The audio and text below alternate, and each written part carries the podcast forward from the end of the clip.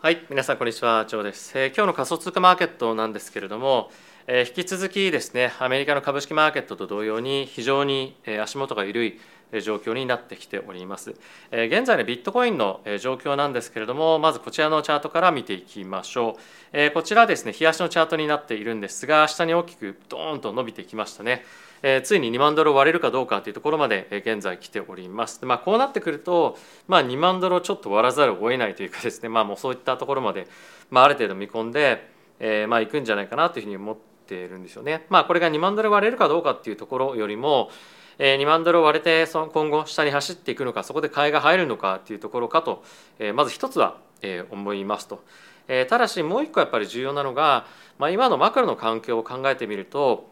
今後まだどこまで FED が利上げを上げるかどうかっていうのがまあ分かんないですよね。でそうなってくるとじゃあ買おうかビットコイン買おうかとか、まあ、株でもいいんですけどもリスクアセット買おうかみたいな感じには、まあ、正直ならないと思うんですよ。で、もしかすると可能性としてですよ、まあ、直近の大きなま土底になっているような水準感ぐらいまで、えー、どーっと走ってくる可能性は、まあ、なきにしもあらずかなというふうには思います、えー思ったりはしていますね。まあ、あのそこまで待って買っていこうかなみたいなところを一つも考えたりはしますが、まあ、じゃあどこまで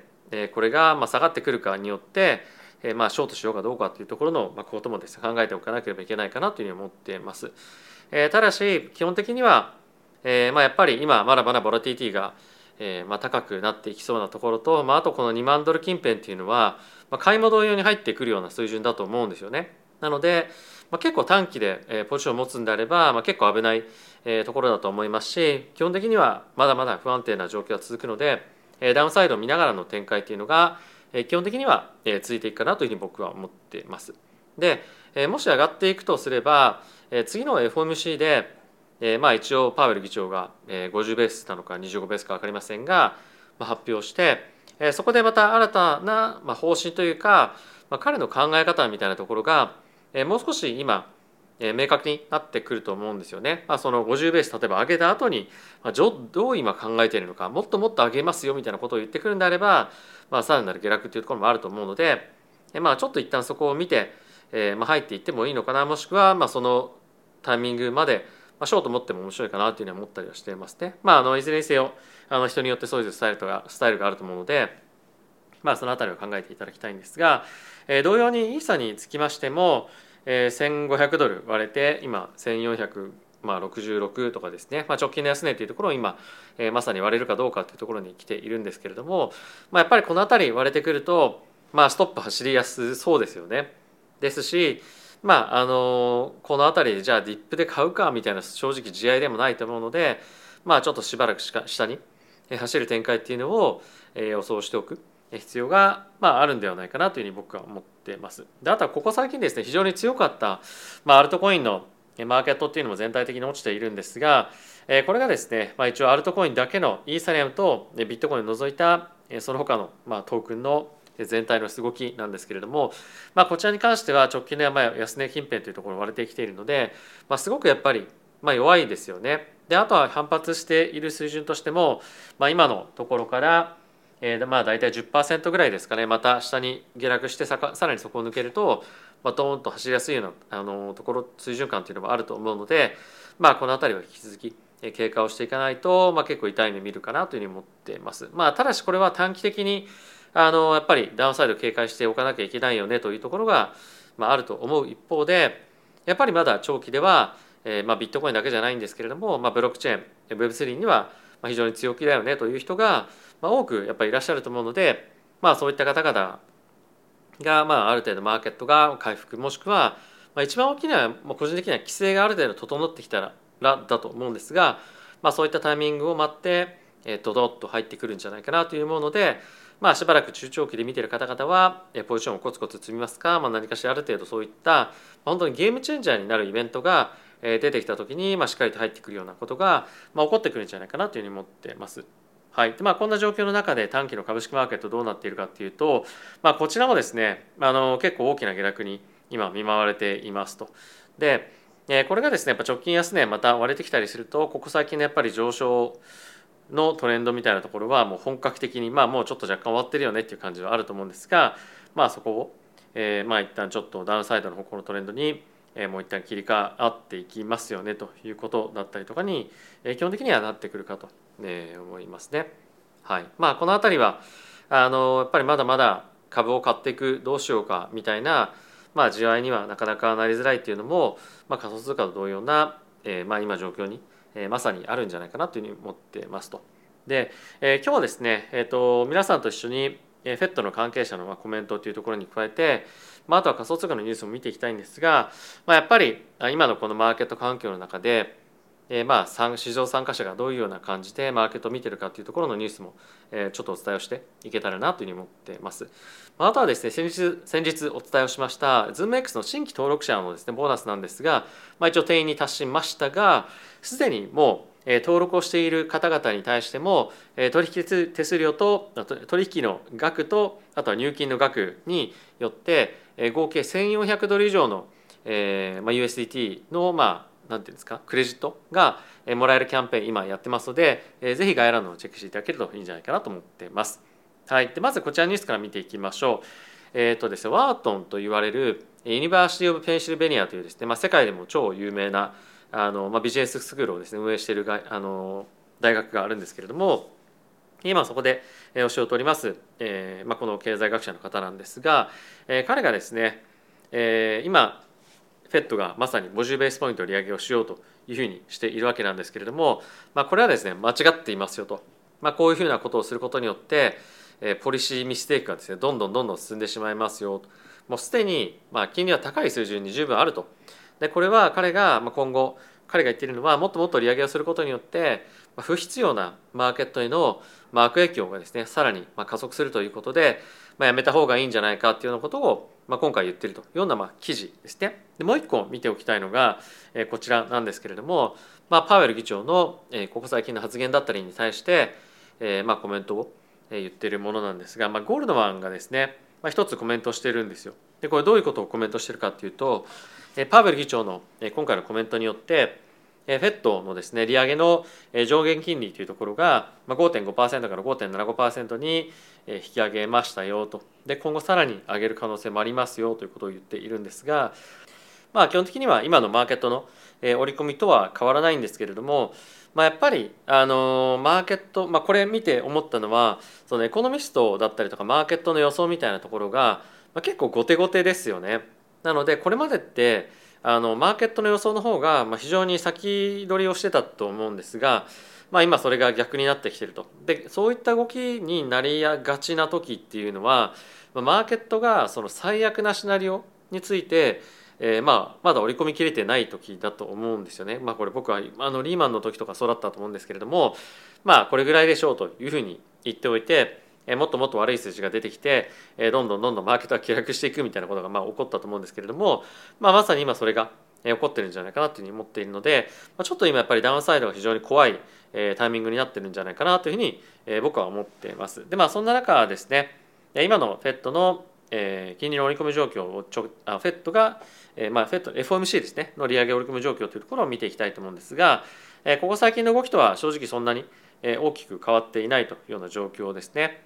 はい。まあ、ただし、えー、まあほぼ確実に5.5%から5.75までは利上げをするでしょうというところに加えて5.75から6%までの利上げを織り込む状況というところもかなり高くなっているので、まあ、今回、えー、と金曜日の雇用統計と来週の CPI ですねの数値以下によってはさらなるさらなる利上げが一気にドーンと織り込まれてくると思うので、まあ、ちょっとやっぱりまだ下を警戒しておかないと、まあ、今ディップで買いますよとかやってると、まあ、結構痛い目を、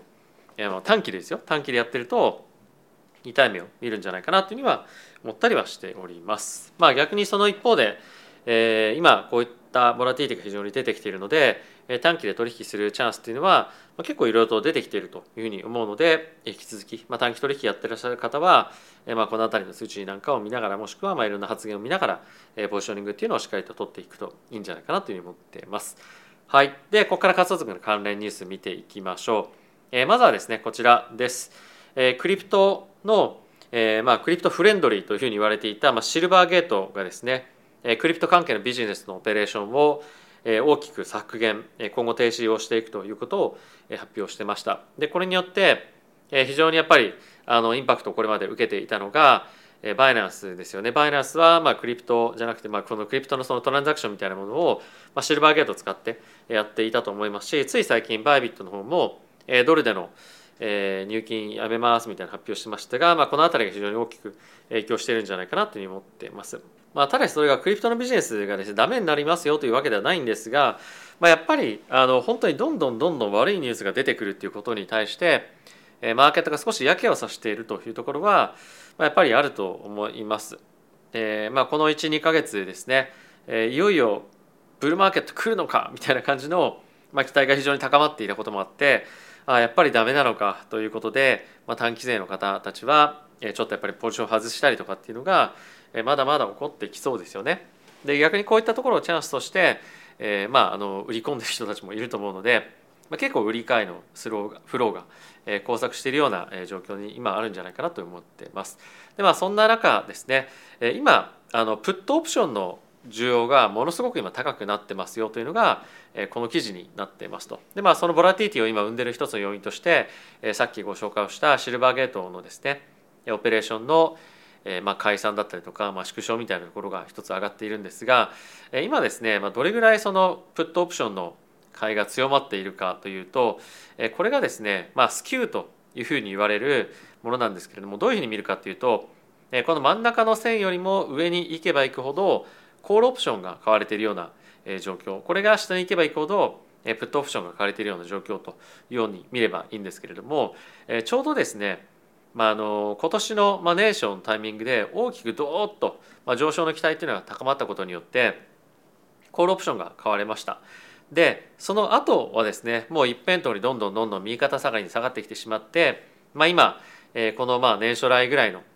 水準まで、えー、プットオプションがまあ、以前と比べると買われているような状況になってきているんですよね。まあ、昨年の末の最悪期みたいなところからは、まあ、若干そのあのこのバランススキューっていうのは、えー、まあそんなに何て言うんですかねあの悲観的な水準ではないんですけれども、まあ、やっぱりこの期待感がはげてきてるっていうのが、まあ、この辺りのチャートを見てきても、まあ、分かると思うので、まあ、やっぱり一旦ちょっと、えー、クリプトのブルーマーケットへの期待感みたいなところはえー、まあ一旦終焉にえなっているのかなというのはこういったところを見ても感じられるかなというふうに思ってます。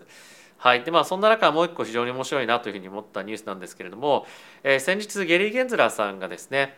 えー、ビットコイン以外は証券だみたいな話をしてましたが、えー、CFTC というですね、まあ、デリバティブだったりとか、まあ、そういったところを、えー、まあ管轄している、まあ、省庁があるんですけれども、えー、そこの方がですね、えー、イーサリアムについてはあの証券じゃないよということをえ今回言ってました。だから彼らはイーサリアムをイーサリアムの先物をですねアメリカの取引所に上場させたんだということも言っているのでえ SEC とこの CFTC の意見が食い違っているというのは、まあ、一つ面白いと思うんですね。まあ、彼らは一応えイーサリアムにイーサについてはえコモディティだというふうに言っているので、まあ、これは一つえ今後どういうふうに議論になっていくのか注目ですし、まあ、あとはやっぱり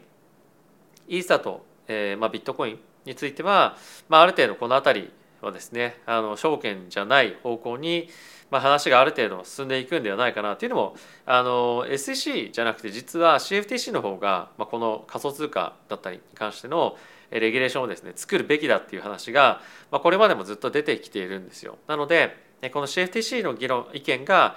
この方向に向かっているっていうのは一つ非常に重要なコメントだと思いますしまあ、やっぱりこの SEC がこれまでですね明確な基準みたいなものを作ってこれなかったっていうのも、まあ、CFTC の存在があるからだと思うので、まあ、彼らの意見を一つ聞いて今後もっともっと明確な規制っていうのが作られていくんじゃないかと思うので、まあ、この辺り継続して追っていきたいなというふうに思ってます。はい、で続いてなんですけれども、えー、ここ最近非常によく出てくるこのビットメックスの、えーファンまあ、 co-founder のアーサー・ヘイズさんもあのビットメックスにいないんですけれどもビットコインベースのステーブルコインを発行するべきだというふうに発言をしてましたと。まあ、このビットコインベースの、えーえー、USDC あのステーブルコインは、まあ、サトシ USD みたいになんか、まあ、呼んで、まあ、名前なんでもいいんですけども、まあ、今そういうような議論が進んでるらしいですね。まあ、一応こういったあの発言に対して、まあ、賛同している、まあ、人もいらっしゃるんですがまあどうでしょうね。あのそのステーブルコイン誰があの使うんだろうというのは正直あると思いますしまあやっぱりボラティティが高いアセットクラスをステーブルコインの原資に置いとくっていうのは、まあ、資本効率めちゃくちゃやっぱ悪いんですよね。なのであのこれってじゃあ実際にできたとしても誰が持ちたいのかなっていうのはなんかすごくあの個人的には疑問だなというふうに、えー、僕は思ってる、まあ、プロダクトではありますね。うん、まあちょっとあの今後どういうふうな展開になってくるかっていうのは分かんないんですけれども、まあ、やっぱりステーブルコインが今年非常に大きく注目をされたりですとか、まあ、今年アメリカの方で、え、仮想通貨関連の規制をですね、え、進めていく中でステーブルコインが一番大きなトピックとなっておりますのでこの辺りの関連ニュースみたいなものは今後どんどん出てくると思いますしやっぱりステーブルコインというのはですねまあ一般金融の中でのドルということですごく重要な役割を果たすのでまあこの辺りの展開っていうのはまあよりまあ見ておいて注視してかつ理解しておくことでよりマーケットへのまあそのインパクトだったりとかマーケットの動きみたいなことが分かるんじゃないかなというもので注目をして見ていきたいかなと思ってます。はい、ということで皆さん今日も動画ご視聴ありがとうございました。えー、非常にいろんな多岐にわたるニュースいろいろと出てきていましたけれども、まあ、短期ではやっぱり下落はしている一方で、えー、まあ中長期というかまあ長期でこのセクターに対して、えー、まあものすごくネガティブになってきてる人って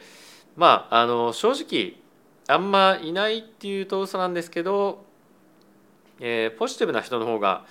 まあ、正直増えてきてるんじゃないかなというふうに思いますね。あの政府もそうですし、まあ、各国、えー、各自治体なんかも、まあ、やっぱり NFT だったりとかのかあの可能性について、えー、どんどんどんどん議論したり、まあ、新しい取り組みをしていこうなんていうような動きも出ていますし、まあ、あとはその今我々が考えているような仮想通貨 NFT の、まあ、その長期的な形っていうよりも、まあ、もっとあの実践的な実用的な使い方っていうのは今後されていくと思うので、まあ、そうなってくることで、まあ、イメージみたいなのも変わってくると思いますしえー、まあ実際にじゃあ、あのもっと生活に入っていって使われることでチェーンのアクティビティが高まってでかつそれが例えばイーサレムであればバーンの量がどんどんどんどん増して、えまあ、それによってまあ供給量が絞られて価格がまあ上がる可能性がまあったりとかっていうようなまあ話の流れもあると思うので、まあ、今のこの短期的な動きにまあ惑わされないって言ったらちょっとおかしいんですけれども、まあ、それだけにえまあ、引っ張られて、まあ、クリプトやめようとかクリプト興味ないよというのは、まあ、少しもったいないと思うので、まあ、継続して長い目線で見ていただけるといいんじゃないかなと思っております。はい、ということで皆さん今日も動画ご視聴ありがとうございました。また次回の動画でお会いしましょう。さよなら。